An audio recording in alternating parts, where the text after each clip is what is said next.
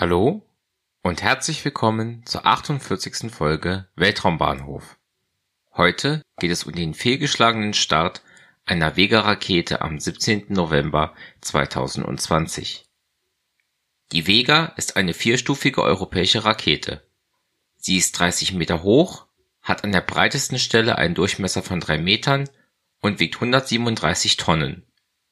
Sie trug den spanischen Seosat Ingenio und den französischen Taranis-Satelliten, die zur Erdbeobachtung bzw. zur Erforschung von Lichtphänomenen in der oberen Atmosphäre gedacht waren. Beide Satelliten hätten in einen sonnensynchronen Orbit entlassen werden sollen. Der Start erfolgte am 17. November 2020 um 1:52 Weltzeit bzw. am 16. November 2020 um 22:52 Uhr Ortszeit vom Guyana Space Center in Französisch-Guyana in Südamerika. Der erste Start von diesem europäischen Weltraumbahnhof erfolgte 1970. Die Vega zündet beim Start das mit dem Festtreibstoff HTPB betriebene P-80-Triebwerk der 11,7 Meter hohen ersten Stufe. HTPB steht für hydroxylterminiertes Polybutadien.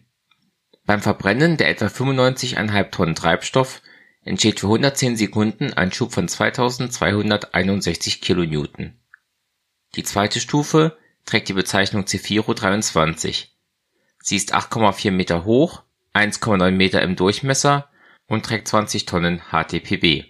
Diese verbrennen innerhalb von zwei Minuten, wodurch 871 kN Schub erzeugt werden. Die dritte Stufe ist die Zefiro 9. Sie ist 4,1 Meter hoch hat ebenfalls einen Durchmesser von 1,9 Metern und trägt gut 10 Tonnen HTPB.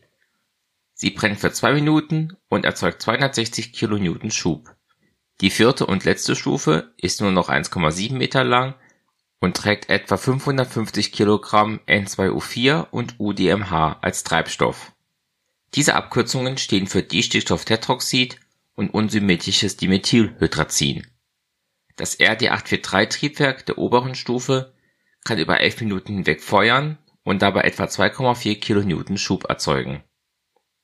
Bei eben dieser letzten Stufe kam es zum Fehlschlag der Mission.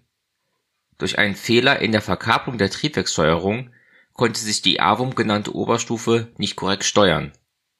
Die Nutzlasten erreichten somit nicht die Orbitalgeschwindigkeit und stürzten wieder zur Erde. Die Satelliten verglühten entweder in der Atmosphäre oder schlugen in der Arktis auf. Die Vega flog erstmals im Februar 2012, ihr letzter Start fand im September 2020 statt.